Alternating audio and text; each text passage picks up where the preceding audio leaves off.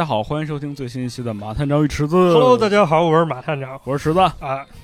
听着这首开头比较这个怀旧的旋律啊，啊，我没听过啊。你不可能没听过对，这个据马探长说啊。这首歌经常会用在这个女性朋友的 QQ 空间里啊。是，具体什么是 QQ 空间呢？可能零零后啊都不是太了解了人人家现在也用 QQ 啊？是吗？啊，但跟咱们那不太一样啊。咱们那会儿我前两天看 QQ 秀啊，QQ 秀已经是三 D 的了啊，三 D QQ 秀啊，，那时候咱那还是三 像素风 QQ 秀像素风，然后就像那个搭配衣服什么的，嗯对，那没穿衣服只能穿裤衩是吧？跟那海尔兄弟似的。没有。后来为了美化呀，啊就穿白衬衫那个啊长裤了 以啊。前是光膀对，以子前是光膀子，嗯，对，对确实，对。哎，说回来，今天是咱这交头接耳是吗？不是交头接耳，就为啥跟大家先说这个？先说 QQ 空间啊，说这什么嗯非主流歌，为啥呢？让你梦回是吧？啊，先梦回一下，对，然后给大家讲讲这个灵异啊。所以说本期 又是灵异 没错，本期节目结合两大元素啊，第一嗯是灵异，第二就是集体回忆啊。啊，都是跟义字义字味儿的啊，对，相信呢，你听完这节目呢，如果要是你经历过二零零八年、二零零七年那种，嗯可能你会有点更多感触啊。对首首先说一下，零八年这个很重要的一个年份啊，在很重要中国来讲，对因为那一年你想想，这个申奥成功了，有奥运会举办了，对，然后其实那一年有很多灾啊，你比如说这个汶川地震啊，没错。当时南方的雪灾啊，都是那一年。对，啊咱们这个众志成城啊，也是留下好多集体回忆啊。哎，对，啊，然后在校园之间呢，可能我记得是零七年到零八年吧，反正那会儿我是刚开始上初中，嗯，这个时候呢，开始兴起了非主流非主流。啊，非主流。什么是非主流呢？对，当时看那个阿衰漫画，那是非主流是吧？啊，对比个剪刀手啊，然后把头发这个还有弄得撅着嘴蓬起来，对，嗯画黑眼线，然后穿板鞋，还得叼着烟。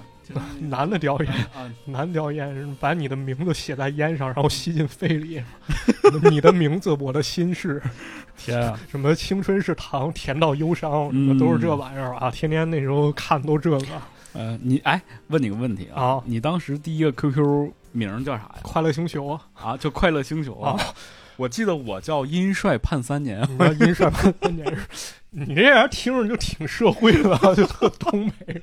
对，挺东北的。还有什么那什么 然后后来叫什么骑骑猪追宝马啊，骑猪追宝马是都是什么宝马，这一听就很社会这种感觉。对对对，嗯，是啊，是就特别有那年份儿那种感觉。对，那那些年代，其实那个时候很追求这种，就是你你要张扬，要个性。是，所谓的非主流，就是一定要跟那个大众思想不太一样啊。没错。对，那嗯那时候我跟我我刚有 QQ 的时候还比较小了，那时候可能还小学呢。啊我跟我同桌，我叫快乐星球，他叫功夫小子。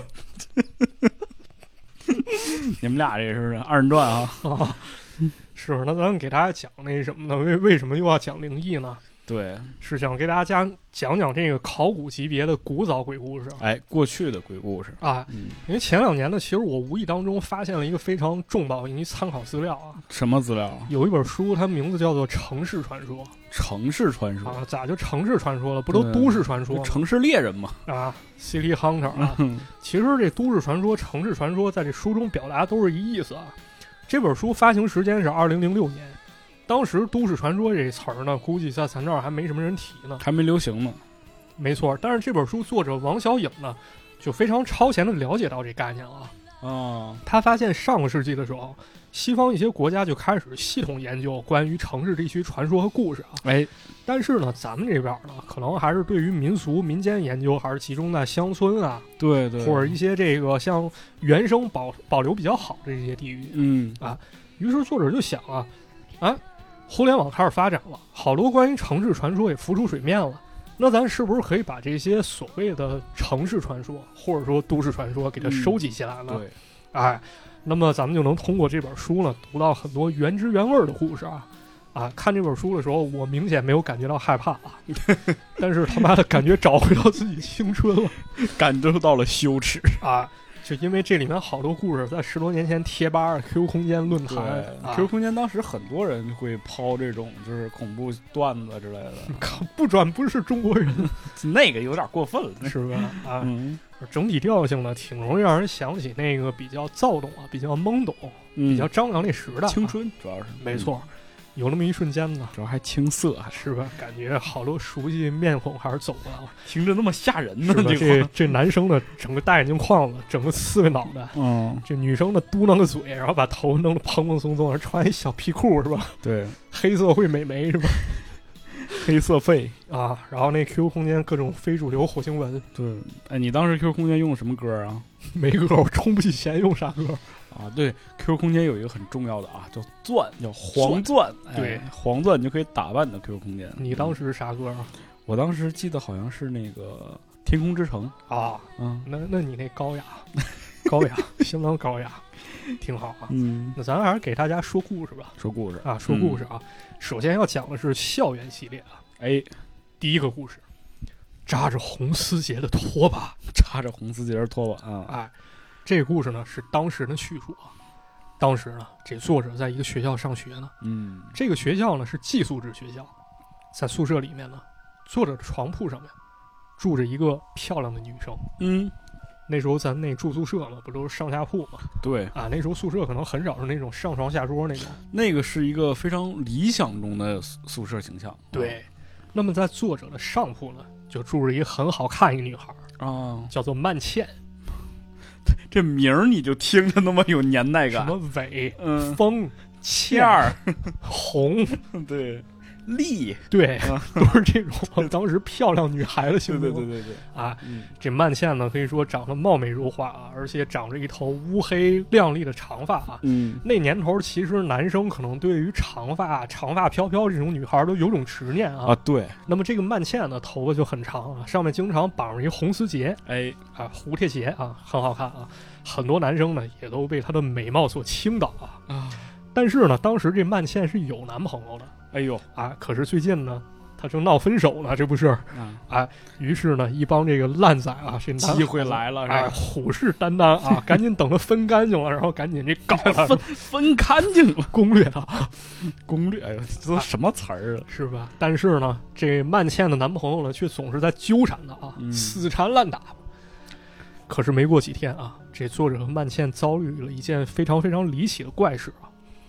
作者他们住的宿舍呢，是一个上了年头一老楼，嗯，这墙体上水泥油漆啊，大块大块剥落，显哎得非常破败。很有形象啊，啊，就咱们当时住那个宿舍，像尤其教学楼，它不是有那绿色那墙围墙围子啊啊，对，那是为了防止啊，你把那个白墙蹭脏了，对，但我他就先给你整脏了。是，但我都都拿小刀给它 K 着 下。对对对，我跟你说，我最忆记忆犹新的就是我做的那个，当时挨着墙围子做的时候，你就抠那个墙皮嘛，啊，你能抠出几层来？对对对，就是第一层可能是什么，顶上写着谁谁谁是傻逼啊，再往下 再往下抠就是比如说谁谁谁我爱你了，你再往下啊抠就是更古早的一些字儿了。啊是，反正那时候就是一层接一层的往下剥落，就显得这地儿特别特别破败阴森吧，这感觉啊。作者他们做这个住这宿舍就这样，就是你晚上一看了那墙皮一剥落啊，特别斑驳，就感觉跟张人脸一样哎，呦，挺恐怖啊。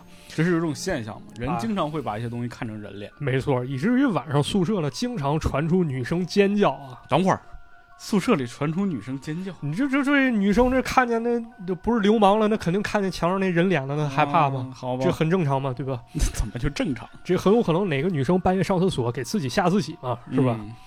但是呢，有这么一天晚上，这作作者呢，他突然肚子疼，啊，而且疼痛难忍啊，但又不敢去厕所啊，只能在被窝里默默忍着，那能憋住吗？就先忍着吧，忍不住再说吧。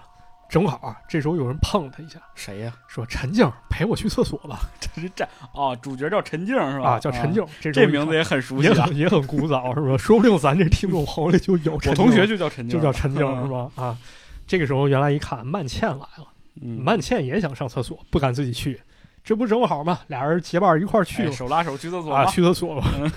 于是呢，他俩就这么去了啊。由于当时作者他不是肚子疼吗？他需要多解决一会儿嘛。他说：“曼倩，你就别在这儿熏着了，你上外面等我吧。你也知道啊，啊，完事儿咱俩一块儿回去。”但是呢，等作者解决完毕之后，走出厕所，发现这曼倩消失了。嗯，于是他赶紧喊啊：“曼倩，曼倩，你在哪儿？” 但是没有人应答。啊，整个走廊里呢，只有他这个曼倩，曼倩，你在哪儿？这声音回荡着啊。这不知道以为看那《西游记后传》了啊。哪儿哪儿？灵儿，灵儿，你在哪儿？也许是因为啊，这曼倩等不及，自己先回宿舍去了吧，嗯只能这么想。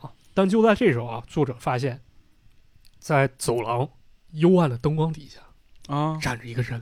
啊这个人呢，穿着一身清洁工的衣服，哟，看身材呢，五大三粗的，应该是一男的。这女宿舍怎么能有男保洁呢？对呀、但是想想，是不是这个天还没亮啊？这清洁工为了避免尴尬，哎，他先过来打扫卫生了。有可能啊，也有可能吧。这作者想着啊，就说先回宿舍算了，睡个回笼觉吧，就赶紧回去了，倒在床上就睡过去了。第二天早上呢，作者起床开始跟舍友们拾的啊，嗯，整个宿舍楼变得非常嘈杂。但就在这个时候，有舍友问说：“哎，曼倩怎么还没起床呢？”大家爬上上铺一看啊，发现曼倩的被窝里根本没人，哟，而且整个床铺啊是冰凉的，没有人的体温，说明这离开很久了。没错，但就在这时候，门外开始传出阵阵尖叫。啊啊！作者意识到出事儿了，他脑袋当中回起了一个细节啊，什么细节？昨天晚上上厕所的时候看到那清洁工了，不是？嗯，他拖着一个拖把，但是这个拖地动作非常奇怪啊。怎么说呢？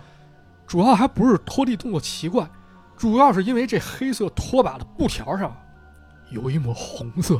红色，我靠，那也许这根本就不是一条拖把，那这是而是曼倩被盗贼葱放到地上拖行，露出她头发上那红丝结了。哦啊过了几天，警察来了，终于破案了啊！杀她的就是男朋友。这哥们儿呢，在女生宿舍潜伏了好几天啊，想挽回爱情，但是一切都没有希望了，嗯，就只能把对方杀掉。然而，作者那天晚上看见了其实就是行凶现场之后，这事儿就这么过去了啊。但从此之后，每到晚上呢，女生都是好几个人结伴上厕所，因为夜晚的教学楼经常会出现女生的啜泣声。故事结束了哦，啊！这故事不知道大家有没有印象啊？嗯，池子有印象吗？我有印象，有印象了。对这个倒栽葱是吧？倒栽葱啊，这个女生长头发当成拖把这个事儿，没错。嗯印象中这故事还是我表姐给我讲的，当时给我吓得那鬼哭神嚎的呀。嗯，所以转述完故事之后，我又查了点资料啊。根据互联网现存资料，我找到了比较早的来源，哦，是在二零零五年新浪校园啊，这算是大网站哎，转载了这故事。故事作者呢叫做幻漫幻宇漫威，还是个漫威，幻宇漫威，其中这“漫”字儿呢，就是咱们那个里面这人名儿那个“漫啊，”啊，就是这个字儿。嗯，曼倩嘛，对，然后说这篇文章来源呢是榕树下榕树下，啊，榕树下我没用过，但听说过。听着感觉是好像是有耳闻，但是没有什么印象。，对，它是互联网早期一个很有名一文学网站，嗯，其中呢可以说人才辈出啊人才辈出，啊。那么在这么一个平台创作故事，其实并不奇怪啊。但是呢，比较奇怪的是，在新浪校园的版本中还记录一后记啊，后记啊说这个故事其实也不是作者亲身经历，是他在济南某个大学的朋友讲给他的哦，啊。这儿出现具体地点了。济南某大学，啊，说这件事儿呢，就发生于这个好友所在的教学楼，但是当事人早就毕业了，没有办法查证。嗯，那么这样的说法呢，就更给这故事带来了一丝都市传说那感觉是啊，啊，就是口耳相传嘛对对对，啊，然后记录下来。再到后来呢，这故事又被转载到了一些其他论坛当中，其中有网友就回忆啊，说在九十年代末，他就在收音机里面听过这故事。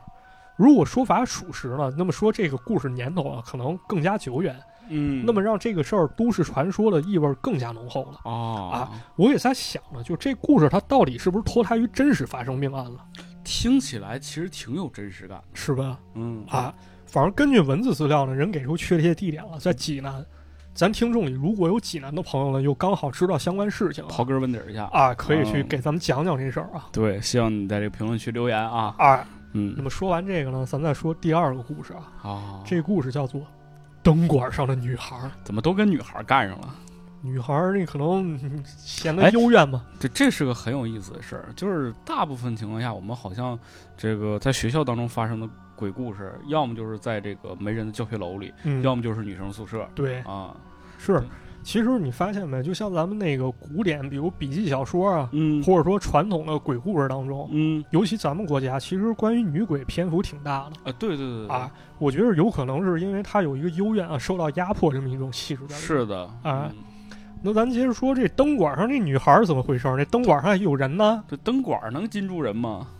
先给大家介绍一下什么叫灯管儿吧。啊，灯管儿，啊，你是指那种就是咱们现在以前是用那种二极管吗？是是这样啊，就是咱们以前尤其在学校的时候，你要安那种就是咱们所谓那种灯泡，嗯，它效率是很低的。而且它瓦数高，对。它这个提供的亮度也低，对。所以说我们后来就用那种白炽灯。对。啊，它其实相当于是一个特别长的，当然你想象一下光剑，啊，金光剑就那种感觉，对对一般是吊在那个房顶上。然后它是。有两头，对。你一头怼进去之后有一个弹簧，然后再把另外一头插进去，相当于这整一条都亮了。对，你这是修过灯管的是吧？我？经常。可以，池子还是一电工了。对，因为上学的时候，其实男生就负责这个事情，对。摞两个桌子，然后你就爬上去把那灯管给换了。对对对，嗯。这就是灯管啊。咱给大家再讲讲这书中记录这故事啊，灯管上那女孩儿，嗯。这故事在书中显得就有点有头没尾的，或者说没头没尾，嗯，因为它直接记录了是一个叫东十二这个建筑的故事。哎，东十二，你一听啊，就大概处于这个学校园当中的东边，然后第嗯十二栋楼，第十二栋啊，楼，而且很有可能是宿舍。对对，一般都是宿舍，对，因为如果要是教学楼的话，它不能有那么多。对，它可能叫几教几教，一教二教。哎，对，那么咱们就给大家讲讲这东十二发生什么事儿啊？说这个东十二呢，确实是一个宿舍，还是个女生宿舍，但是突然某天呢，有一个女生在东十二自杀了，怪事儿就开始出现了。传闻这个楼啊，一共有四层，那个女生呢是从四楼纵身而下栽下去的哎呦，跳楼啊，头撞到了一楼的窗台上。啊！那么就搞了这一楼有一间房，里面溅的到处都是血、脑组织什么这些乱七八糟的、哎啊。但可怕的是什么？这血迹它擦不掉，对，怎么也洗不掉。一般都是这种。没错，最后校方怎么办？只能说把这个墙上这灰呀、给它铲下来，嗯相当于草草了事了。于是呢，在此之后，这间被溅上血迹的房子又搬进了女生。某天晚上呢，有这么一女生半夜醒来了，结果发现头顶上不是有那天花板吗？啊，对啊，好像有什么东西在动。抬头一看，原来是吊在房顶上那灯管正摇来摇去的。啊，啊，再一看，不得了，我靠，灯管上竟然坐着一女孩儿我操，灯管能坐一人啊，身上穿着白纱，正在灯管上荡秋千呢。啊啊，可能是因为这样传闻在学校中流传开了，往后东十二宿舍了就把吊灯给取消了，反而让这灯管呢紧贴着天花板。哎，对，还有一次啊，另一个宿舍女生也撞鬼了。事情是这样啊，某天晚上舍友都睡了，这女生一个人在蚊帐中看书啊，突然她听见窗户外面传来一阵声音，好像是咯咯咯咯咯咯那种笑声。咯咯咯，对，仔细一看，往窗户外面一看，差点吓昏过去。说窗子外面站着一女生，她面色惨惨白，正微笑冲窗内招手。啊，但是呢，他在的这间宿舍楼是在四楼。怎么可能站不该有人有人是吧？对，所以后来不知道什么原因呢，学校就把东十二的这学生呢遣散到其他宿舍去了。嗯，后来干脆呢，这东十二直接给拆了。据说记录这件事儿的人呢，有一个师哥，他有幸在东十二拆除之前呢，光顾过这栋楼。他感觉站在宿舍门口呢，就能感觉一阵阴冷。嗯宿舍走廊里呢，好像老有点奇怪的声音，但是你要听了又听不真切。嗯，故事最后呢，又补充了一句啊，以上都是道听途说的，千万不要信，否则，呵呵，今晚你的蚊帐外面可能就有点点点。故事结束，哎，这是一个很经典的结局啊。非常经典。一般就是会给你讲一个特别恐怖的事情，让你有代入感，之后最后就会留下一句话，我跟你说，主要在哪儿呢嗯？QQ 空间里面，嗯比如这篇那当时还是日志呢啊，啊对对对，啊，日志给你弄恐怖故事，配好多鬼的图片，最后来一句看完不转，今晚女鬼就来找你。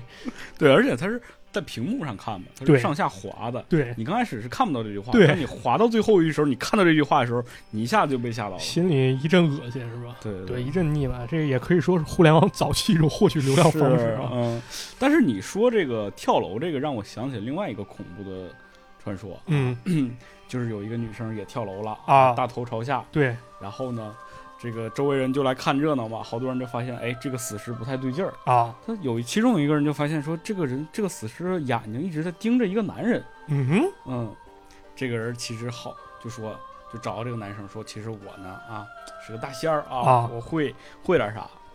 这个死尸啊，是不是你女朋友？啊。这男人马上就招了，说是是我女是朋友，对我俩跟他闹分手，结果他跳楼了。对。他说他呀，今天晚上可能来找你啊来，找你优惠他心里头有怨恨啊，啊。他一定要找你报仇。忘了爱啊。这男的一听，哎呀，这大师你赶紧得救我呀，救救我这找我了，不得吓死我吗？啊。他说你这样，你呀在家里躲起来，不能让他发现，啊。只要熬过今天晚上十二点，这事儿就解决了。啊就办了啊。对而且你躲起来的时候，一定要不要看外边儿，你如果看到他了，你容易被吓到。嗯。嗯，然后他说那行，那我就躲在床底下吧。啊躲床底下，就说你千万不要睁眼睛，听到任何声音都不要睁开眼睛。哎，嗯，这个事儿就这样了。啊转眼一下到晚上了，到晚上这个男的就赶紧躲到床底下呀。这个时候就听到外边有咚咚咚的这种声音。我来了哎，还没有说我来了啊就只听到咚咚咚的声音。他很奇怪，他不他不确定这是不是那个女鬼回来了他的女朋友回来找他了。啊送快递的对，然后大师告诉他不让他看啊，你别看了吧就那他忍不住啊，那太好奇了，这个咚咚咚的声音到底是什么呀？是他勉强着就睁开了一只眼睛。嗯转眼第二天，啊，就是这个可能就是因为处理一些事情嘛，家里就有人敲门，啊发现怎么敲也敲不开。你记得昨天这家里有人吗？警察什么都来了，把这屋门一开，发现哎，挂了啊这个男的就在床底下也死了。吓死了这个时候呢，有人就问了，哎，这男的怎么死的？他不是躲起来了吗？他应该被这个女朋友抓不到啊。对呀这个大师就说了，说嗨，我告诉他不要睁开眼睛吧，他肯定睁开眼睛了。啊你想想，你女朋友是大头朝下死的，啊肯定是脑袋在地上啊。啊对上号了啊 对，对这故事我也听过啊嗯，对这个很有意思啊出其不意啊整这整这个啊对，对，还挺有意思啊。然后那个池子刚讲完这个，我们再说一说这个东十二啊。嗯，其实这个东十二是有说法的东十二，啊，有出处的。根据这个互联网现存帖子，我找到一个比较早的版本啊，是哦二零零二年一个帖子，那时候咱俩还小学呢，刚上小学年哎我？刚上小学，啊，但很明显啊，这帖子也不是最初版本。他说故事出处是一个叫“异度惊魂网”一网站，现在这网站已经搜不到了啊。嗯，但在帖子当中呢，还提到了一个书中没有的细节。什么细节？他说这个故事发生的地点就是东南沿海一个以伟人名字命名的一高校啊，咱就不说是哪个了哦，啊。说所谓的东十二呢，也确实是一宿舍楼，十二是编号。这宿舍呢，在左右两侧排列，一行是奇数，一行是偶数。但奇怪的是呢，这个高校明明床位很紧张，但学校还是把东十二这栋楼单单给拆除了。过了几年，他盖了新楼。这很多人就觉着内有隐情啊，所以很多灵异传闻也就传出来了啊。嗯，到了二零一五年的时候，这所高校的校园公众号之一啊，还专门搜集了有关学校的灵异故事，其中就有这个东十二这故事东十二，啊。那么聊到这里呢，咱们可以给大家延伸一下这校园鬼故事啊。其实咱好多学校都有过灵异故事对，啊，最典型是什么呢？就是你这学校是在坟地上建的很多都说了，因为这个书书生心中的正气来压这个坟地嘛。啊，当然也有可能坟地它便宜啊，对对对市政是啊规划的时候，嗯对，可能这么考虑。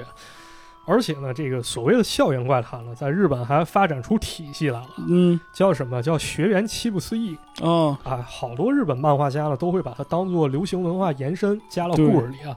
比如什么？比如这个地狱老师啊，地狱老师，啊，还有这个高桥业界就有学校怪谈。嗯，啊，包括像那个我印象中可能柯南里也有吧，柯南，柯南也有、嗯，对，而且很多这种就是校园番里边，它会有几有一集专门就是来讲这个校园传说的啊，对。了，几个这个社团的要集合在一起，要去冒险。比如说夜间来到学校，然后去查那个来台阶有多少节对对。啊，或者是哎发现这个这个本来是朝那面的雕像呢，它转面了，是啊都是这种故事。没错。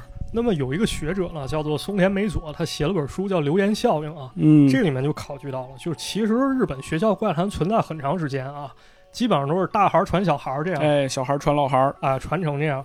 那么每个学校传说呢，其实也都不一样啊。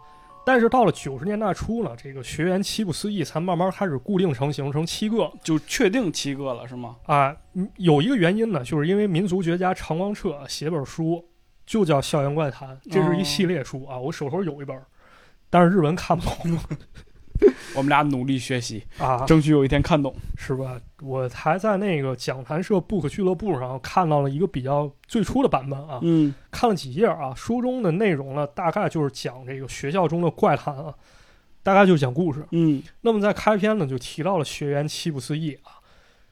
随着时间发展了，这七不思议也出现各种版本啊，哎，比较流行是这几个啊，哪几个？像这厕所里花子，这之哦前咱对对对讲过啊。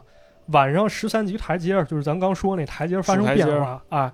还有就是生物教室人体模型哎，这个特别有意思，啊，经常能看到这个生物教室人体模型自己在走廊里走，对，或者是它移动位置。是说它晚上跑来跑去，说如果拿拖把揍了，它就散落一地，然后分成各个器官，然后溜走，对对对，这挺牛逼啊。还有就是会走动那二宫雕像，就是哎咱说的那个雕像嗯，到处动。这二宫雕像其实我有个印象挺深的啊，应该没错，是在《铁甲小宝》里面嗯有一集呢是和平星附着到雕像上啊，，对对对，对然后它会发射一种勤勉光线，是让你不停写作业啊。这其实应该就是那二宫像。这二宫像呢，其实指的人是二宫金次郎啊，活跃于江户时代后期的人。他提倡的是一种道德思想，是一位农政家思想家，也相当于咱学生里那种好学儿童啊。啊啊，好孩子，他经常被做成雕像了，放在学校当中，其形象呢就是一边背着柴，但手里里还拿着书在看就是这种勤奋好学嘛。啊，这好嗯小伙呢。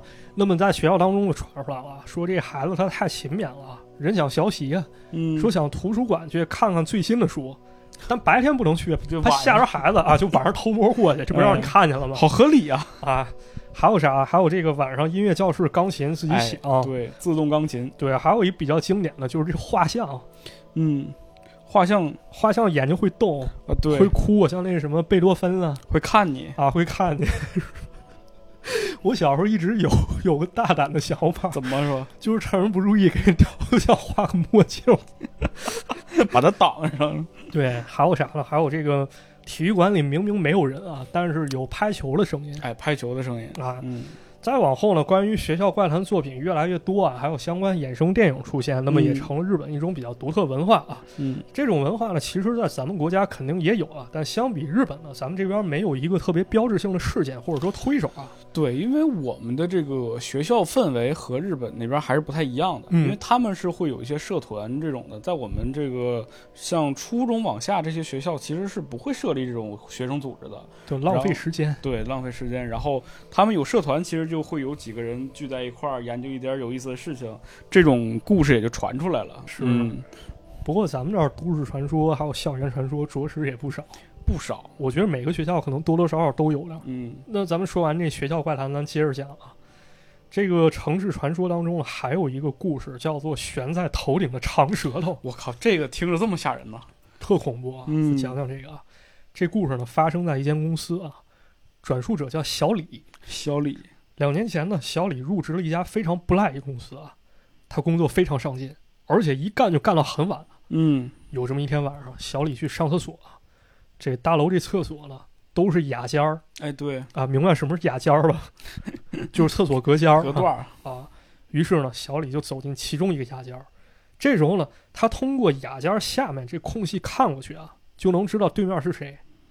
那就有点变态啊。对，当然这行为肯定不好啊，不过也能说明一个问题啊，就是因为这公司加班人太多了，啊，所以每次扎马的时候，因为无聊，可能就上看下看，左看右看。我上看下看左看右看，每个厕所里边儿都不简单。我左看右看，上看下看，原来每个女孩都不简单。我想了又想，我猜心事还真奇怪。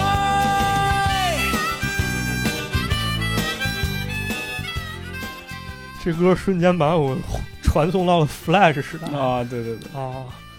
那么这小李呢，也开始上看下看，左看右看啊。当看上的时候，不得了，发现这雅间上面隔板空隙有个人头看他呢，啊，这个人头了长着双血红的眼睛，哎呦，还有一个大舌头正往下舔呀舔。哎，这个小李赶紧提上胡子就跑，擦没擦呀？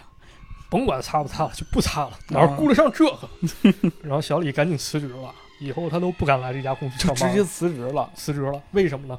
因为根据小李的观察，这家公司员工呢，好多人他头秃了，而且自己头顶呢也有掉头发迹象嗯，就是这舌头舔的。啊。离开这公司之后呢，他脱发问题果然有所好转。哎呦，他也搞不清楚啊，到底是工作压力大导致的，还是说上厕所隔间儿那那鬼舔的，有点意思啊。有点意思。啊，个人感觉呢，抓住两种恐惧啊，嗯，一种是关于加班恐惧，一种是脱发的恐惧，对对。其实这故事有点那新聊斋感觉，有点儿感觉是这个现代职场会出现的一种这么诡异的传说。对，嗯表面上说鬼，其实自贪自虐呢。是讲的是这个加班文化呀，非常的卷啊。没错，是。另一方面呢，其实这故事对于厕所隔间那恐惧，我觉得把握也不错。啊，对，其实现在来讲，我们去厕所的时候也会有一种这种感觉，就对你你经常会 时不时的会瞄一下子。是，我就给大家举个例子，现在好多商场综合体，特别到礼拜天儿哈，白天的时候人多，但是一旦过了一个临界点啊，特别是晚上，好多人就回家了，因为第二天得上班。嗯，那么这个时候呢，整个商场灯火通明，但是呢，你就觉得这空间人少，它就没人气儿。嗯那么这个时候，如果你去厕所，可能会感觉特别特别害怕。嗯，咱就想一下，一般厕所在哪儿啊？商场厕所一般都在购物区两侧角落里，啊，在角落里，感觉就是在不同次元啊。嗯然后里面灯光可能为了省电也设置比较昏暗，或者营造那种上厕所环境。对，而且气味不太好对而且好多装潢又是镜子，啊。是是是，是吧？你进去以后走进隔间儿呢，完全形成一密闭空间，你周围能听见点声音，还有那远处商场里那音乐。嗯，当当当，对你想想，这个时候你如果玩手机可能好点儿，假如精力没有办法分散，你会觉得特别害怕。就在这个时候，你抬头望望天，月亮那 看见一张人脸。哦，大长舌头下来了。啊，那得多恐怖！反正我脑子里想的就是韩国电影《熔炉》里那镜哎，头，我操，熔炉那个真他妈吓人。是吧？嗯，嗯，聊完被舔了，咱再讲一个吧，讲一个舔狗的故事 这这这是哪儿跟哪儿啊？这啊。这是我临时加的啊，调性跟上面很类似，因为它也是一个一度在 QQ 空间流传甚广的故事叫什么——被舔的手。啊？这个故事呢，发生在一个小女孩身上。嗯小女孩的家呢，住在一个大 house 里面，家里呢还养着一条带狗狗。哎，但是有这么一天啊，这女孩爸妈要出远门，嗯，晚上不能回来，就让女孩独自在家。临走的时候嘱咐啊，说家附近最近出现了一个变态杀人魔，哎，你晚上睡觉前，你千万千万要把门窗门窗，对锁好了。于是呢，这女孩就一个人在家跟狗一起玩。到了傍晚呢，女孩看天色逐渐暗了起来，就开始逐一检查门窗，结果发现呢，家里高处有一个窗户是敞开的，如果要关上了，必须得搬一个凳子过来。但女孩存在一种侥幸心理，说这窗户很小，不关也没事儿吧？嗯，哎，于是呢就离开窗户去干别的去了。那就来事儿了。哎，到了晚上了，这女孩躺在自己的小床上，很快就睡着了。半梦半醒的时候啊，她好像听见窗户外面传来一阵呜呜的风声，嗯心里稍微有点害怕。于是呢，她就把手下意识垂到床底下，因为她的狗呢，这时候会非常有默契的舔她的手。哎，这时候女生心里很有安全感啊，对很快又睡着了。毕竟这么大狗在旁边嘛。没错，但是到了第二天啊，女孩下床溜达，直接吓傻了，发现了狗不见了，而且呢，狗被吊在自己门上，狗已经死了。更可怕的是什么？狗身上贴着一张纸条，上面写了一个一句话啊：“人也是会舔的。是这是一个非常经典的传说啊。”没错嗯，可能还得解释一下啊，对，就是这变态杀人魔呢，他现在进来了，他把狗给弄死了，嗯，然后呢，这女生伸下手了，他又模仿模仿狗对去当起了舔狗你想想，一个变态杀人魔舔了你的手啊，啊！真腻歪。对我听的那个版本，其实有的人会用这个狗的血在墙上写一个字儿，说还好你没有睁开眼睛是啊之类的，就是这种。没错，对，嗯就是尤其墙上留字儿也特别经典啊。对，你记得之前咱经常听那个盗圣传说吗？盗圣传说盗圣传说就是是啊，啊，你去你去嗨去了，对然后有一女生特别好看，特喜欢你，你俩就干了不可描述的事儿、嗯对，然后第二天早上醒来，啊。嗯，你发现自己在一浴缸里，然后身边泡着好多冰块儿，对，玻璃镜子上拿口红写了一句话赶紧打幺二零。啊：“你肾被我偷了。嗯，对，这种传说挺多的吧，而且它也确实能够就是带入的这种恐惧感，就是因为很多人啊，其实他在这个关门窗这件事情上啊，嗯，很有强迫症。没错我记得马探长就给我讲过一个故事，啊，嗯，就是说他有一次这个门开着的事儿，，对对，想关没关上的多可怕啊，是吧？嗯，对。那么这个时候呢，我开始想这么一个事儿啊，就是咱们刚讲这个舔狗的故事，哎，那时候是在 QQ 空间传的，嗯，不知道它来源是哪儿，但总感觉这应该不是咱国内的事儿。对，这其实应该是一个国外的故事，是吧？尤其像这变态杀人魔，这就很容易把人往美恐那方面引了，对对对对。吧？果然查了查啊，得益于这个布鲁范德老师写的《都市传说百科全书》，这里面就是提到了很多都市传说啊。果然发现了，这是一个流行于美国嗯。青少年儿童之间的传说，嗯。美国啊，嗯。叫做这个人也会舔的，或者说叫做舔手嗯啊，有这两个名。在一九八二年的时候，其实就已经出现书面版本了。对，啊，可能呢，就是在都市传说传播领域啊，好多这个都市传说经过文化交流传播，然后传到咱这儿。文化交流对，因为这个故事其实听着很完整，是的，就基本上一致，而且可能还是有一点西方那种感觉，嗯，对吧？那么接着接下来呢，咱再给大家讲一个有本土特质，而且多次被流传的一故事啊，什么故事？叫做南京城的鸡人。鸡人鸡人啊啊，这我们听友群里有一个叫鸡哥，啊，鸡哥大鸡，啊啊，那嗯这个鸡人是怎么回事呢？这故事就献给你。啊，这不不是一回事儿啊！这个这件事儿呢，发生在很久很久以前啊。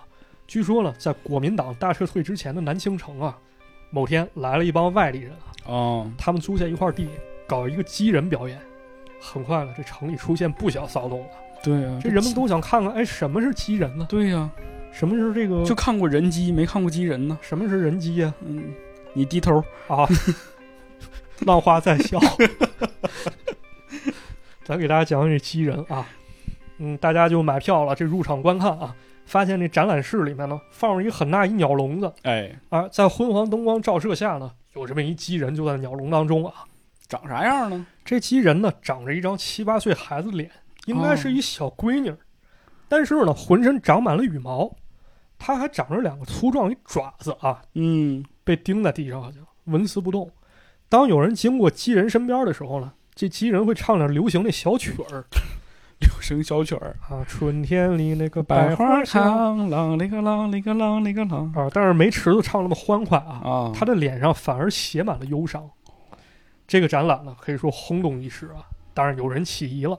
果然几天后呢，南京的治安单位啊就逮捕了这些组织展览外地人。对，经过一连串的搜查，治安单位发现，所谓的鸡人表演其实是一个人神共愤的骗局。怎么说呢？因为这些外地人在国难当头的时候啊，去乡村拐来一小姑娘，先把小孩小孩四肢啊给她剁了，我靠，然后呢拿藤条把小女孩身子抽得皮开肉绽的，趁着伤口没愈合的时候呢，就拿着羽毛啊插到伤口里，然后呢给女孩装上一对假的鸡爪子，这鸡爪子呢是固定在地下，相当于把这女孩支棱起来，就就这样完成一鸡人表演。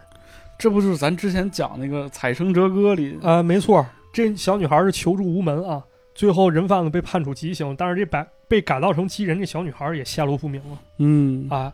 在故事结尾呢，转述者说了，说这个故事是他小学的时候在报纸上看的，因为印象深刻，就把这帮报道给做成简报了。哦，现在应该还在他家抽屉里放着呢。嘿呦，啊，这故事呢可以说非常残酷啊，但是呢，我还是想再考据考据啊。于是，在网上进行搜索，果然发现了这文章早在二零零四年呢，就在一些论坛上开始被流传起来了。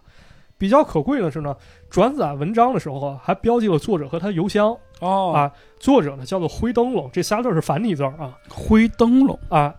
这个文章最原始网页已经找不着了，但是根据这个邮箱后缀可以看出来啊，这个作者应该是来自台湾政治大学哦啊，应该是一台湾同胞啊，可能是在那儿上学的学生，也可能是工作人员。嗯啊那么这其中呢，还有一种可能是什么？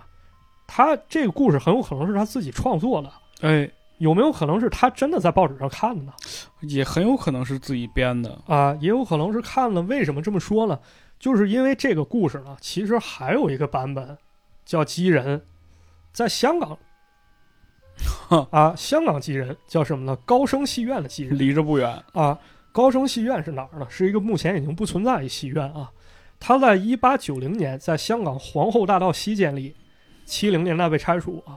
到了九零年代的时候，香港坊间开始传啊，说上世纪三十年代到四十年代，高升戏院每天晚上啊都会搭起一个帐篷，在这儿你能看到鸡人表演。啊，之后的故事呢，跟这南京城鸡人差不多啊，但是香港的鸡人呢是要被割掉舌头的，哎，不能说话，也不能唱歌了。哎，而且场面也更加残忍啊。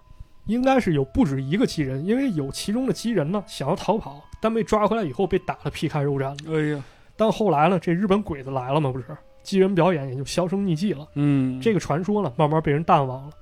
那么这个传说呢，在香港流传很广啊。但是到了二零一三年了，有一个叫深雪的作者啊，人发了一篇文儿，他说最近我看了一个香港十大都市传说评选啊，嗯第一名是高升戏院的七人。但我点开一看，这不就我写的吗？嗯啊，而且这深雪这作者还拿出当时原版杂志啊，哦，这是一九九一年他在《Yes 鬼故事》上杂志上撰写了一篇小说。作者澄清啊，说这里面除了高升戏院是，不是什么戏戏院，这高升戏院是真实存在的，其他都是编的啊嗯啊。但是这个鸡人的故事是不是有原型可考呢？在此呢，就安利大家去听一听咱们之前节目啊，哎，乞丐的奇闻野史、自残妖术、生化改造啊。对，生化改造啊，啊大家可以感受一下。对，刚池子说采生折歌的故事可能会对您有些启发啊。嗯，啊，好了，广告结束，接下来我们接着给大家讲小故事啊。下面一个故事叫什么呢？叫做绿芽啊绿芽，啊，在当时学生群体中也可以说风行一时啊。嗯，因为什么？它最后有一个有一个包袱哎，对，啊，能够让女生吓得花容失色，然后池子张开臂膀 是干这个用的是吧？啊，对，干这个用的。那那好的那那它到底怎么用呢？那这样，我啊，推荐大家呢，既然我们讲到这儿了，是吧？如果你身边有这个相应的女朋女朋友啊，你现在过来把她拽过来，让她一起来听这一段，好吧？容易被删。不是这个故事需要那个你自己去演示，嗯你不能听别人说，知道吧？给大家讲讲这故事啊。这个故事呢，发生在一个医学院当中，在医学院四楼有一个长长的走廊，走廊尽头呢有两个屋子，比较大的一间呢就是咱们经常说的太平间，太平间，另外一间比较小的呢是一间办公室，嗯，或者说值班室啊。这天晚上，这值班室里面有一个年轻的实习生，他正在默默等一个老护士过来跟他交接班儿。就在这时候，太平间里面传出一阵声音，嗯，噗嗤噗嗤。实习生非常害怕，赶紧过去查看。他推开一条门缝啊，结果发现太平间里一片狼藉，地上倒着一具尸体啊，哎呦，尸体上竟然冒着绿光。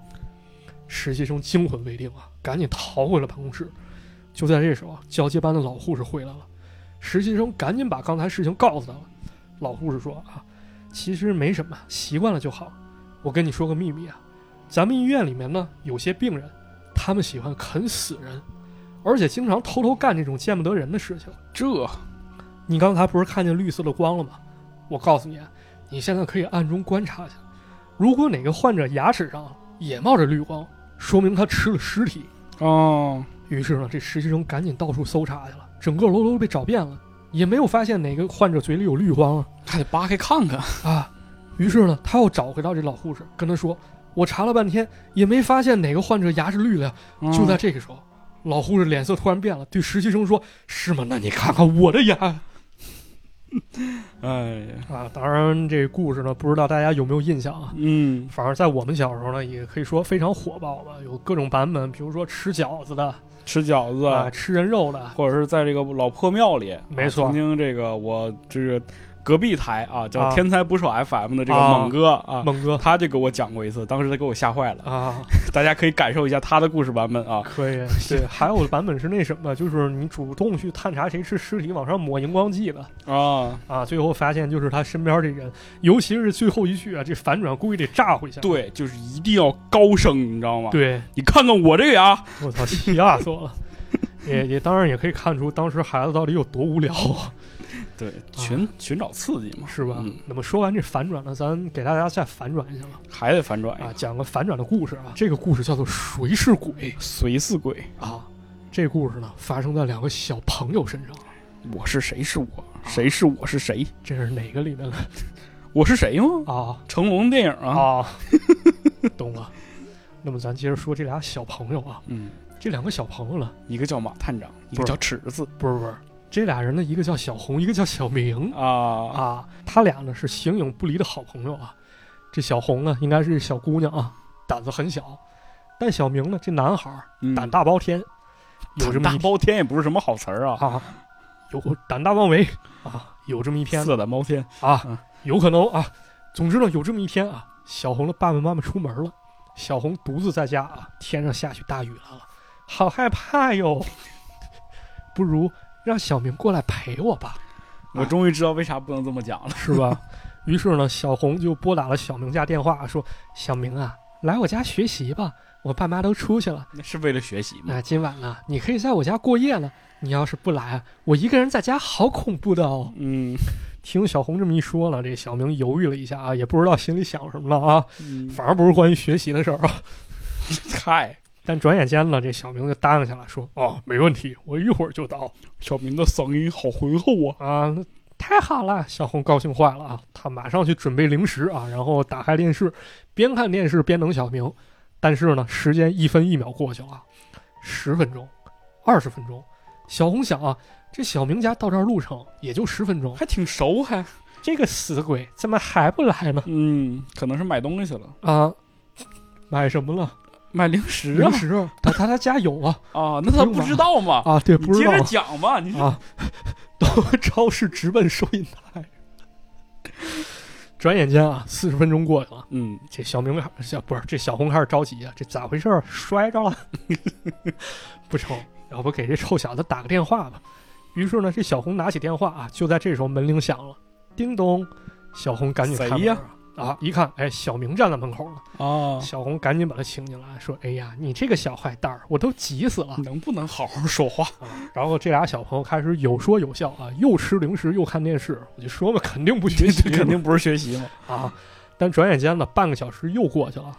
这小红抬头望望天啊，外面的雨还在下天怎么，老有望望天这个事因为这太好了，低头看看地啊，小明就在旁边。啊？但这个时候电话铃又响了，哎，小红想啊，肯定是我妈打来监督我学习来了。嗯，小明你别出声啊，然后 赶紧拿起电话啊，对面还是小明的声音啊！啊。小明说：“小红，抱歉啊，因为下雨，我自行车坏了，你别害怕，我现在就过去。”故事结束了，可不得害怕吗？请问屋里的小明真的是要学习吗？哎，所以说谁是鬼呢？到底是打电话那个呢？是来了这个呢，还是没来那个呢？这不知道啊。对，反正反正就不去学习嘛。对，这个这种故事一般结局要怎么结呢？就会发现，哎，小红一回头发现，哎，那个人不在了，然后再打电话呢也联系不上了。啊，然后这个时候呢，就过几天之后，就他得到了一个消息，就是这个小明因为那天晚上呢想去他家，啊半路上呢骑自行车被车撞死了，嗯，然后当天晚上有一种执念要伴随着他，他作为鬼魂也来到了小也也红家，不也不跟他学习是吧？嗯，对，好，那说完这个学习了，然后咱讲跟学习无关的吧，对，咱今天就没有跟学习有关的，咱 讲讲直接讲玩的吧，啊就多玩吧。啊还是叫你相信谁啊？这俩故事可以比较听啊。哎，那么这件事儿呢，是发生在一次露营途中啊，嗯，有这么一对儿情侣啊，这这直接确立关系了，您就是情侣啊。行行行行，啊，他们呢不一定是小明和小红啊。嗯，这俩人参加登山社，打算去爬山，但这个时候呢，天气开始风云变色啊，嗯，一行人决定啊，让这个女生啊留在营地，然后云呢，这个男的跟大家一块儿去攻风啊，什么玩意儿？呃决定好之后呢，这个风云就不能忌讳了嘛，这啊俩人得分开走了嘛。嗯，但是三天过去了，这女生发现了男朋友和队友还没回来，哦，她也不敢乱想啊，只能安慰自己啊，可能是因为天气不好，把行程耽搁了吧。嗯，终于呢，等到第七天，团队终于回来了，可是人群中没有自己男朋友。这时候，团队成员开始七嘴八舌的说啊，说其实，在登山过程中啊，你男朋友一开始就不幸罹难了。但是山这东西，我跟你说啊，荒郊野岭的，经常出现灵异，嗯，所以呢，我们赶紧赶在你男朋友头七前赶回来了。我们想保护你，否则呢，你男朋友回来了，兴许就把你带走了。哦，这女孩非常害怕啊，但深信不疑。很快夜幕降临了，这一行人也走不出山，他们就只能聚在一块儿啊。这队员形成一包围圈，把女生包围在中间，嗯，保护她啊，阵法阵法，啊。但就在这时候啊，女生突然发现有一个浑身是血一人影啊，冲着营地奔过来，然后迅速破阵啊，不由分说擒住这女生手，然后带着她一起跑。女生这才看清了，原来浑身是血的人竟然就是自己男朋友。嗯，这男朋友赶紧解释说，其实，在登山第一天，团队这些人就遭遇了山难，生还的只有我一个人。我刚回来就发现他们围着你，这么说，也就是你周围的人都是谁？都是鬼。那么女孩这时候彻底懵了，我该信谁？该信谁呢？谁呢？嗯，我也不知道啊。女孩这时候应该说了，我也是鬼。呃，操，吓死我！你这真是学到这种故事精髓了啊，嗯，小学生的智慧这不是为了，主要是为了什么？啊，啊，为了这个节目氛围啊，这故事可以说安排挺巧妙的啊，嗯。也非常离奇啊。我印象中前两年《暗之居》当中还有一个故事啊，跟这框架非常类似嗯，讲讲，啊，就大概我记不太清了啊，应该是也是一对情侣吧，或者反正一男一女嘛，嗯，他们也是去那个探探索这个密室，哦，就废弃房子，然后桥段就差不多了，就有人来找他，然后就接到电话什么的，两个人说法刚好对过来，你也不知道该信谁。是，啊。尤其是我们经常听这种冒险故事啊，冒险故事当中，你一旦有这个团队当中的伙伴跟你失散了，嗯。或，者走丢了，当他再次出现的时候啊，这个人你就要小心了。没错，嗯，灵异啊。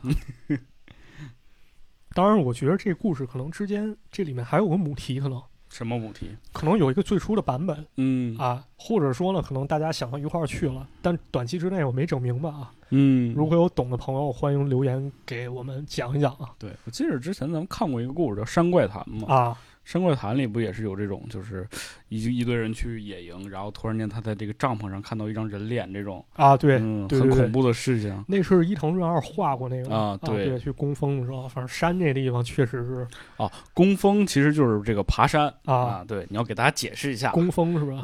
要不然你以为是以为蜜蜂蜂是吧？啊，哎呀，嗯，那么今天这故事差不多就说完了啊，是，嗯，不恐，怖，不恐怖，不恐怖。不恐怖。呃，除了我吓唬你们以外，其他的都不恐怖。是，但是不知道有没有勾起你哪怕一点回忆呢？是啊，就像大家听到的一样啊，这些故事呢都被收录于二零零六年，应该是比二零零六年还要早的这些故事嗯啊。当时鬼故事当中呢，其实很少出现手机，对，发现了。没有这个快速的联系方式，这是一个过去的鬼故事当中很常见的一个东西，对。要不然马上这个事儿就破解到了。对。嗯，那么故事发生地点呢，也经常像那个学校啊、医院啊、家里或者是野外啊、野，外什么这种地方啊，嗯像咱们现在传出来这些可能更加丰富啊，对，可能像大家去的，比如说洗浴中心可以有鬼故事，洗浴中心鬼故事电影院可以有鬼故事啊，对，啊，哪儿哪儿都可以有鬼故事嗯，啊，电梯可能有鬼故事。游乐场，是吧？游乐场可能有鬼故事，就是好多那个比较现代或者说后现代的东西，其实离这些就是鬼故事比较远了我天，你这么一想啊，咱们节目里好像把这些地方都说过，啊。是基本上都讲过。是因为那嗯个我刚说这些的时候，就想着以前的节目说的。对，对，反正这些故事呢，其实这古早故事啊，可以说非常直给啊，嗯，对，没有那么多铺垫，或者说没有那么多炫技的成分在里面哎，啊，最多就是来一反转，可以说挺古典的啊挺古典的。啊。现在再看呢，其实挺能体会到跟现在鬼故事那差别啊。反正呢，也可以体会到啊，就是这些鬼故事流传那几年呢，移动互联网其实还不太行，对，那个时候还是要有一个电脑浏览论坛啊、网页啊这种的。浏览论坛、手机，其实那时候手机还是大人手里新鲜玩意儿呢。对，那个时候三 G 刚有吧？移动梦网移动梦网反正有，但是我爸从来跟我说你不要摁，你摁的话一秒钟就倾家好几块荡产。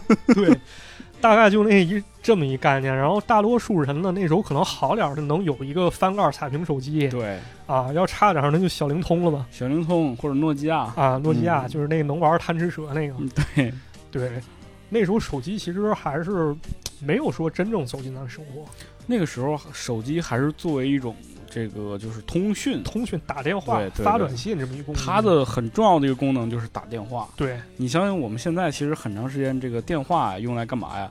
接这个外卖员儿是吧？啊，对对对，电话确实不常用。对，不常用了。对，而且那个手机那时候那些功能其实也是限于咱们不能够去做更多的事情。对，就说一事儿啊，就你发短信，嗯，你那时候高中的时候交过女朋友吗？交过，十字沉你就默。你就说功能，你别啊，老往我我这儿带。就就是说啊，我说我啊，嗯，就高中的时候那会儿谈恋爱啊，那时候啊手机还没有智能机呢，拿着一个小纸板儿，那时候也没有智能输入法，对装不了智能输入法，嗯，你就真的体会到那种打字痛苦啊！你想跟姑娘多聊几句，那个时候只有五笔和对这个拼音，五笔拼音还一定是这个九宫格九键。对，就是经常打字里面有时候有些错别字就直接无视就行，比如说把你经常打成米，但是一看其实也能理解。嗯，对对对。但是真的费劲，根本不像咱现在就是直接手机打字那么方便。现在甚至都不打字了，直接是语音了嘛。就是要不为什么说以前车马很慢呢？就限于这种聊天方式也是。现在你一礼拜能谈成了恋爱，那时候可能得半年是吧？那时候短信很慢、啊，然后一个字儿一个字儿给人抠着。你说这个吧，也有道理啊。啊就现在这个快速即时通讯，造就了很多这种渣男渣女的诞生，是吧？是吧？那时候你现现在你还能看看人照片，然后看人朋友圈，你知道人喜欢点啥。提高效率了，谈恋爱提高这个效率提高之后吧，其实数量就上去了。对，你说你说你高中的时候，你去看人姑娘 QQ 空间，你你一周能有几回？对你上网能上几回？上网那时候可能家里就用什么计量单位，让你玩二十分钟电脑，对二十分钟，对，都这种计量单位。然后你嗯过去看姑娘 QQ 空间，还有一种什么情况？姑娘 QQ 空间是对你锁着的，你就应该明白了，你你俩的感情关系就到此为止了。对。然后有的时候姑娘可能故意吊你啊，她那嗯给 QQ 空间给设置一个问题，让你主动去问她，比如我心里的人是谁。哎呦，对对，这种是特别特别非主流的。这个时候可能你抱有一种幻想啊，然后你把你名字输进去，发现果然进不去。马探长啊，然后过了，我听出了一丝心酸。然后过了半年之后，女生说：“其实我我 写的是你小名。”真的特别有意思。当时还有姑娘呢，就是她写心情日志啊，她不想让你看见，她怎么着？那页面 QQ 空间那页面不是白的吗？她把那字儿设成白的啊，啊，就相当于密信似的，你必须就是把那字就这样勾选，给她选取上，嗯，你才能看见她写真正内容。马探长，嗯，我就问你一个问题：说你是被多少人伤过？没没咋你总结出这么多经验。不，是我好学生，周英老给我讲，我这哎我当时我们班小诸葛，对对对，我们以前也提到过。嗯。操蛋。孩子们，那个 QQ 空间有一个功能叫说说，说说对。说说其实就是你可以打点儿，你像朋友圈一样。对，就是朋友圈，我不多跟你说，嗯对，当时其实更多是日志吧，就包括那个什么，包括朋友圈，其实刚兴起的时候，就咱们刚转到微信的时候，特别不习惯，嗯，说这个微信怎么都不能发日志呢？对对然后看，哎，为什么他转发那个那个那个文章，他就能是文章，我就发不了了？后来有知道有一东西叫做公众号，对，啊、微信真是好像，但现在好像确实这个也是我们这些老年人开始用微信，好像年轻人还是在用 QQ。还是在用 QQ，人那个功能确实多啊，像咱们那个就比较简化了，就是咱们越来越活得越来越简单了。是，然后微信但凡增加点功能，大家还都不乐意呢。是，像什么拍一拍，经常拍错什么，对啊，多尴尬是吧？把那看着看着姑娘朋友圈来给人拍一家伙这都是鬼故事啊！啊！对，这都是鬼故事，这不嗯恐怖吗？是吧？这多恐怖！啊对其实想想那时候那年代，其实还挺有意思的啊，挺有意思。是吧？经历无数发泄，然后那时候好多孩子挺有花花肠子的。对，然后那个时代，其实我们能够听到的东西啊，也都是就是被传了几道手之后变了味儿的东西。对，，就是明明不恐怖，但是那时候一听就觉得怎么那么恐怖。嗯，可能也是后来咱看东西多了吧。对。后来啊，就就说一点啊，就说一点，你现在看过《午夜凶铃》这电影吗？没有，我也没有。为什么没看呢？就是因为怕吓死自己。对，就是一直听说这个《午夜凶铃》当年上映的时候吓死了多少人，对，吓死多少多少人。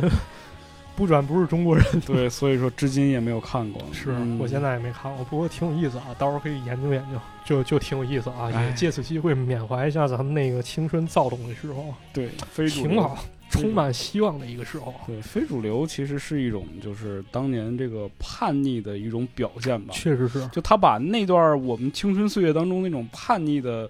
所有的这些行为归结成为一种就叫非主流这个事儿了。其实可以说属于一种亚文化了。嗯啊，就是前段时间刚看了一本书，里面有一个相当于观点吧，就是亚文化其实它背后可能有一种反叛在里面。嗯，通过一种拼贴嘛，然后最终归宿可能是被收编，被主流文化收编嘛。嗯，就是或者成为文化产品，或者被融入主流的价值当中。嗯，现在其实已经就是融入到主流价值当中。对，就是，但是啊。有一点我想问一下啊，这个杀马特呀，跟跟非主流有什么关系？这个我还真说不清，没没仔细研究过，因为当时我也不是杀家人。你现在有点了，现在那也不是同一种范畴。我这视觉系好不好？真的，我这视觉系其实真的挺好。那段年年代多好啊！嗯，你那时候最喜欢哪个季节？我那时候最喜欢还是夏天，夏天因为能放暑假是吧？其实我也问过那时候我们好多初中同学、高中同学，他们其实好多有说夏天的，嗯，有好多说春天的，因为什么？因为春天临近夏天，对，就这个时候其实是一种由冷变暖的这么一过程吧。对，因为其实你像我作为一个东北人来讲，嗯，我的冬天其实特别漫长，是非常漫长，太长了，对。然后你能干的事情，其实大家想象感觉好像雪很好玩，很少，但是它这你玩一会儿你就冻坏了。对，所以说我们对于夏天的那种渴望，还是停留在那种青春当中最美好的记忆。是对，特别清纯那感觉。我们那好多同学就跟我说，喜欢春天是因为它越来越接近夏天。对，就是你衣服越来越少，然后感觉天气也变得越来越热，整个人好像在躁躁动，就是感觉这个希望就开始来了。然后男孩儿们有了，就是开始在家就是准备练俯卧撑，啊啊，练的是俯卧撑啊，吸引新女生注意，或者打篮球，然后一有喜欢女生来了，打球变特别毒。你说这个我想起来了，知道吗？我们记得我们那个小学时候去游泳啊，然后这个脱了衣服之后吧，这不是啊上半身得裸露吗？啊，有几个男生是？为了凸显自己的这个，这都绷着是吧？就在出那个更衣室之前，一定要做几个俯卧撑啊啊，让自己这个充血是吧？对，哎呀，哎呀，是当时真的男生去为了那点异性那点事儿，真是无所不用其极。现在也一样，现在也一样，现在可能就是更加实际一点吧。嗯，现在可能就是 money 啊，就是可能一些比较能够衡量东西吧。之前可能更多看的是一种感觉，对啊，是一种感觉。当时，但是当时那个，你要是有那些指标，其实也很重要。那些指标其实对于我们来讲比较模糊，就我们只知道就是可能往这个方向发展是不是有用啊啊，这但是我们确实不知道一个什么概念，就是到什么程度，所以很多人会做的很过，然后以至于出丑，就是疯狂往一个地方点技能点儿。比如说操蛋想引起注意，就他妈操蛋到那种让人反感那种。对的，就是这种。然后就是你你要练肌肉，你练到最后，别人都觉得你特恶心、特装逼那种地步。对，就是那种一定他妈的在教室里待的时候，也要拿个水瓶子有那嘎达举，你知道吗？蓝色的思念突然演变成了阳光的夏天，空气中的温暖不会很遥远。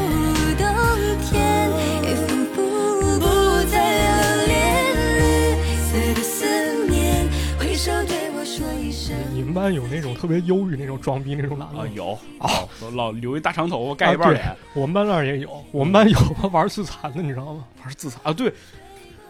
首先说一下，这是一个非常这不好行为啊，但是 真的很 很搞笑。但当年这是一种怎么说呢？就是体现自己那种就是痛苦行、痛苦感受的一种行为。这悲伤逆流成河，他想能够引起别人的注意，他就要。划一些伤口啊之类的，一个人哭，真爱无敌。对，我们记得我们当时有那个圆规嘛，啊，对，圆规一个尖儿的那个，很多人就用那个东西在手上，在手臂上刻一些字儿啊之类的。啊，嗯，真的，我们班那时候有一哥们儿，他就那个什么，他喜欢一女生，那女生对他不来电，就觉得这这这人怎么这么装逼。然后那哥们儿上次一刻就拿那小刀，他拿刀背儿弄自己胳膊，就稍微弄破一点儿，然后怎么着，开始拿嘴嘬，嘬完又挤，然后蘸到纸巾上，然后跟他同桌说，告诉某某某，就那女生一声，我流血有点多，现在去厕所一趟。太装逼了，啊真的，真的，那时候真的就是装逼操。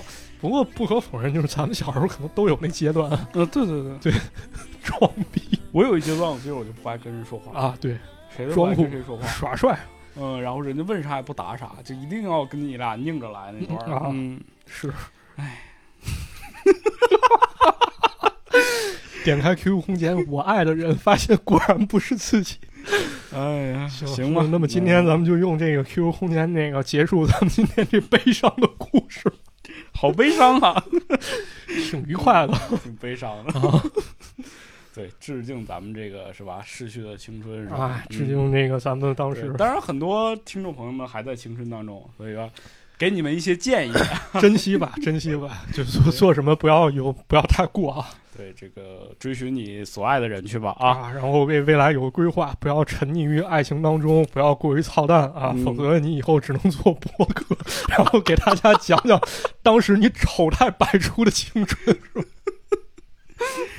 嗯，行，那这期节目就先到这里了。行，正式再见了啊！对，非常感谢大家的收听啊！这个为这个今天有一些声音特别大的地方感到这个，先跟大家说声大抱歉吧啊！抱歉对，为了节目效果？行，后啊期咱那个修音咱稍微修一下。对对对，行，那这期节目就先到这里了。哎，我们的节目呢会在各大音频平台上线，欢迎大家呢评论、留言、转发，然后最重要的就是订阅我们这档频道。这些动作呢对我们有很大的帮助，在这里先感谢大家。好的，没问题。那我们最后以一个片尾曲许嵩老师的《素颜》作为节目的结尾吧。嗯因为歌曲里面有一句啊，听说你还在搞什么原创，那我和池子也说声干再见啊，我们去搞我们的原创，再见，拜拜。拜拜。